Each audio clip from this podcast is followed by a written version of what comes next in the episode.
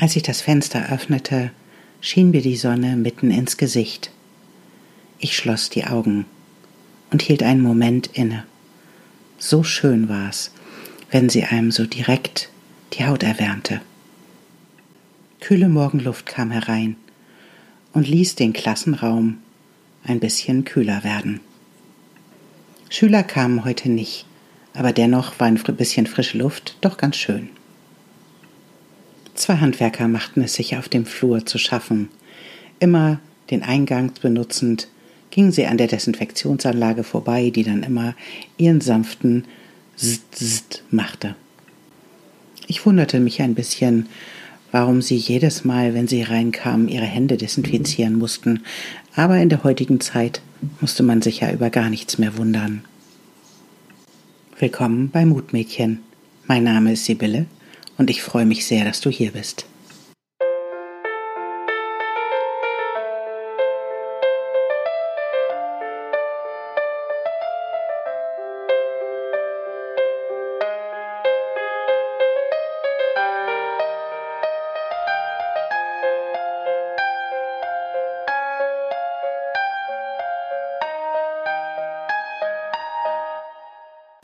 Zurück zur Geschichte.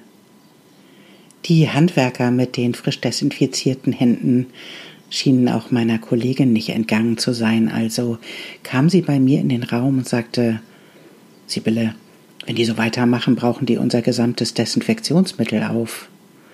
Ich lächelte sie an und empfahl ihr, den Spender doch einfach wegzunehmen.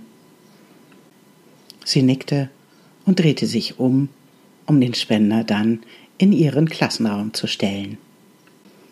Nur einen Augenblick später kam sie wieder herein und wir unterhielten uns einen Augenblick. Und dann hielt sie inne und horchte. Irgendwas plätschert doch da, sagte sie. Ich ging zu ihr an die Tür und wir beide gingen auf den Flur hinaus.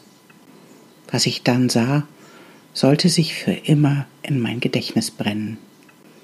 Einer der jungen Männer stand auf der Leiter, einen Arm erhoben, und über diesen linken Arm kam ein riesiger Strom brauner Brühe, über den Arm, über den Kopf, über seine gesamte linke Hälfte und landete platschend in unserem Flur und nicht in der kleinen Wanne, die er vor der Leiter platziert hatte. Tja, und was geschah mit unserem Flur? Er sah aus wie ein Kunstwerk, in dem der Künstler braune Farbe mit Schwung in alle Himmelsrichtungen verteilt hatte. Eine, einen Moment später kam der Geruch, und es war mir klar, dass es sich hierbei nicht um ein Kunstwerk handelte, selbst wenn es so aussah. Etwas, das mir trotz dieser, dieser grotesken Szene direkt in den Kopf schoss, war When Shit Hits the Fan. So musste das ausgesehen haben. Ich sag's jetzt nicht auf Deutsch, ich glaube, dass ihr wisst, was es mal heißt. Aber genau so sah es in unserem Flur aus. Und dieser Mann stand da und verzog nicht eine Miene, als wäre überhaupt nichts passiert. Ich rief meine Chefin an und sprach ihr auf den Anrufbeantworter, indem ich ihr erklärte, was gerade in unserem Flur passiert war. Der leicht hysterische Unterton war leider nicht zu verdecken, so sehr ich mich auch bemühte.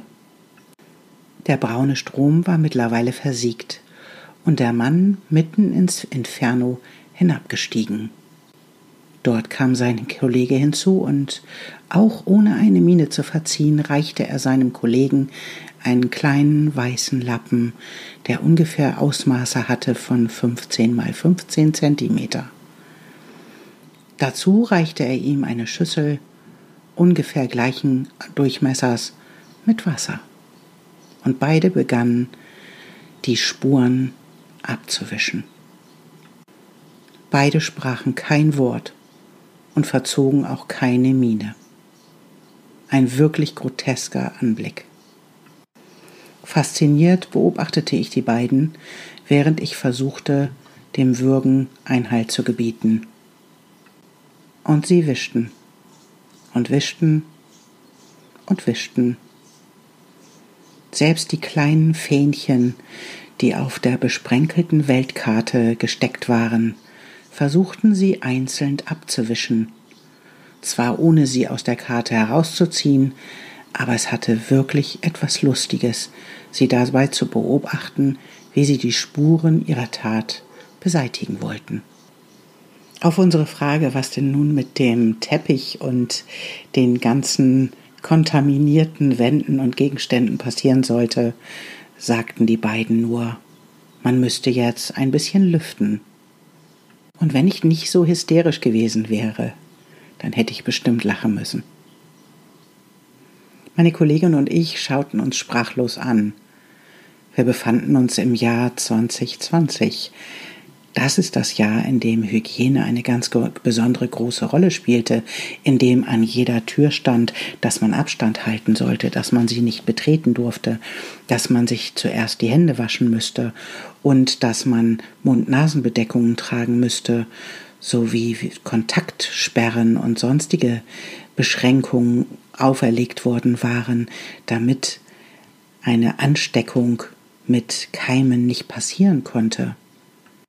Und nun standen wir hier und jemand behauptete, nachdem er unseren gesamten Flur mit Fäkalien kontaminiert hatte, dass wir einfach nur ein bisschen lüften müssten.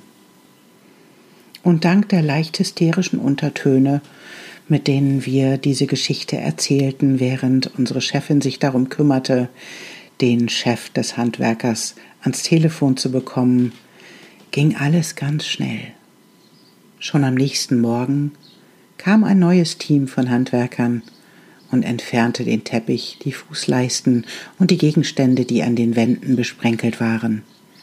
Und schon einen Tag später hatten wir einen neuen Teppich und einen komplett renovierten Flur. Richtig hübsch und genau richtig, um unsere Teilnehmer wieder in ordentlichen, hygienischen, sauberen Räumen begrüßen zu können. So kann es manchmal gehen, wenn einem solche Dinge passieren. Das, was am Ende dabei rauskommt, kann schon etwas ganz Positives sein. Als ich so den Flur betrachtete, dachte ich mir, guck mal, so sieht Transformation aus. Nur, dass der Flur nicht an sich gesagt hat, ich würde jetzt gerne mal renoviert werden und dann einfach eine Renovierung stattfindet, sondern es war eine Katastrophe dafür notwendig, dass ein neuer Teppich in den Flur kommt und neue Farbe darauf gemalt wird. So ist es oftmals mit der Transformation auch. Wir wissen, dass Veränderung notwendig ist, doch irgendwie kommen wir nicht in die Puschen und wissen nicht so ganz genau, wo wir ansetzen sollen und was wir machen sollen. Und dann passiert uns irgendetwas und bringt uns dazu, uns zu verändern. Manche Menschen denken, mit der Transformation ist es so, dass man einfach ein Blatt umblättern kann und zack ist eine neue Seite da oder die neue Welt ist da. Doch in der Realität ist es doch meistens ganz anders. Transformation ist ein Prozess. Etwas Altes stirbt, damit etwas Neues geboren werden kann. Aber das wollen wir nicht wirklich. Wir wollen nicht wirklich, dass was Altes stirbt, sondern wir wollen das Neue einfach haben. Das ist so, wenn jemand in der, im Tarot die Karte der Tod zieht, dann, dann wird meistens sowas wie gesagt, ja, da, da, da stirbt was Altes und was Neues kommt. Und schon freuen wir uns auf das Neue, aber wir denken nicht darüber nach, dass etwas Altes auch dafür gehen muss. Weil das nicht so einfach ist, alte Dinge gehen zu lassen. Damit setzen wir uns nicht so gerne auseinander. Wir möchten lieber schon Schmetterling sein und nicht mehr Raupe oder das, was dazwischen liegt, denn es gibt ja nicht nur die Raupe und den Schmetterling, sondern es gibt da die, das, den Moment, wo die Raupe sich selber aufgeben muss Sie muss sich verpuppen und muss dann in ihrem Kokon zu einer Art Raupenbrei werden. Sie muss sich komplett aufgeben, um dann daraus wieder etwas Neues kreieren zu können Und das dauert einen Augenblick, bis dann ein Schmetterling daraus schlüpfen kann. Wie mit dem Schmetterling, so ist es auch mit dem Phönix. Wenn wir über den Phönix nachdenken, dann denken wir darüber nach, oh ja, das ist der, der aus der Asche wieder aufersteht. Aber das ist auch der, der verbrennt. Und es ist der, der einen Augenblick in dieser Asche sitzen muss, damit er wieder auferstehen kann. Das ist das, was notwendig ist. Und das ist das, was wir meistens nicht wollen. Wir wollen einfach die Seite umschlagen und nicht in diesen Prozess der Transformation eintauchen. Auch das fühlen, was zu fühlen ist, den Schmerz, der mit Verlust einhergeht, den wollen wir nicht. Wir wollen das Glückliche wieder auferstehen, aber so funktioniert das nicht. Und wenn wir uns darum drücken, diesen Transformationsprozess wirklich bewusst zu durchlaufen, dann bringt uns das Leben oftmals Situationen, in denen es uns in diese Situation hineinzwingt, in denen es sagt, so, jetzt ist dieser Moment der Transformation gekommen, jetzt muss das Alte gehen und etwas Neues muss kommen. Und dann zwingt uns das Leben einen Augenblick in die Knie, damit wir einen ganz kleinen Augenblick da sitzen können, wo die Asche ist. Und wenn wir ganz still werden und nicht das Leben dafür verantwortlich machen, dass uns gerade irgendetwas Gruseliges oder Schreckliches passiert ist, wenn wir einfach nur still werden in diesem Moment und in dieser Asche sitzen, dann können wir merken, dass das ein ganz großartiger Moment ist, weil dieser Moment des Aufpralls ist der Moment, in dem sich alle Ängste realisiert haben in denen uns gar nichts mehr passieren kann, weil alles längst passiert ist und weil es jetzt von diesem Moment an nur noch bergauf gehen kann. Und dann können wir die Großartigkeit in solchen Prozessen sehen, die Großartigkeit dessen, dass etwas beendet werden muss, bevor etwas Neues entstehen kann. Das ist Natur, das ist, das ist Leben. Und dann können wir einen Augenblick da sitzen und darüber reflektieren, was uns das Leben gerade an Geschenken gibt. Dass uns dieses Leben einen Augenblick an Stille schenkt, damit wir da sitzen können und uns Gedanken darüber machen können, wie wir jetzt mit dieser Situation umgehen möchten, wie wir in Zukunft weiterleben möchten, wie wir aus dieser Asche auferstehen können. Das alles dürfen wir in diesem Moment, in dem wir in der Asche sitzen und einen Augenblick das loslassen, was es loszulassen gilt. Das ist das Großartige an Transformationsprozessen.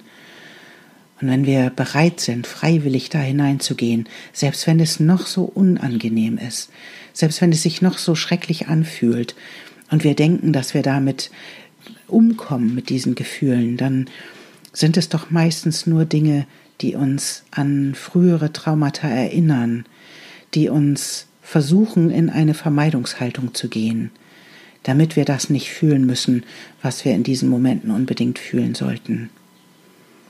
Und wenn wir aufhören, das zu vermeiden, dann können wir das wahrnehmen, was unter diesen meist traumatischen, traurigen und sonstigen Gefühlen liegt nämlich der Frieden, wenn wir sie einfach das sein lassen, was sie sind. Gefühle und Wolken, die durch uns hindurchziehen, und wenn wir ihnen erlauben, da zu sein, ohne eine Geschichte zu erzählen, sondern einfach in dieser Asche zu sitzen und Gefühle zu fühlen, ohne eine dramatische Geschichte darum zu erzählen, dann, dann können wir feststellen, dass darunter Frieden ist. Und aus dem Frieden kann wieder etwas ganz Großartiges entstehen, etwas Großartiges in einer neuen Welt, in deiner neuen Welt. Wie bist du bisher mit Veränderungsprozessen umgegangen? Hast du dich lieber vor ihnen gedrückt und gewartet, bis das Leben dafür sorgt, dass sich die Welt um dich herum verändert und die Veränderungen eintreten, die du, von denen du schon lange wusstest, dass sie vollzogen werden müssen. Wie, wie gehst du damit um? Flüchtest du vor dem Fühlen deiner Gefühle? Flüchtest du vor dem, was an Veränderung passieren muss? Hast du das auch schon erlebt, dass das Leben dir dann irgendwelche Katastrophen vor die Füße schmeißt und dich dazu bringt, die Transformation nun doch zu vollziehen und die Veränderung vorzunehmen? Ich nenne das immer, wer sich nicht bewegt, wird bewegt. Und bewegt zu werden, ist für mich eine der unangenehmsten Situationen.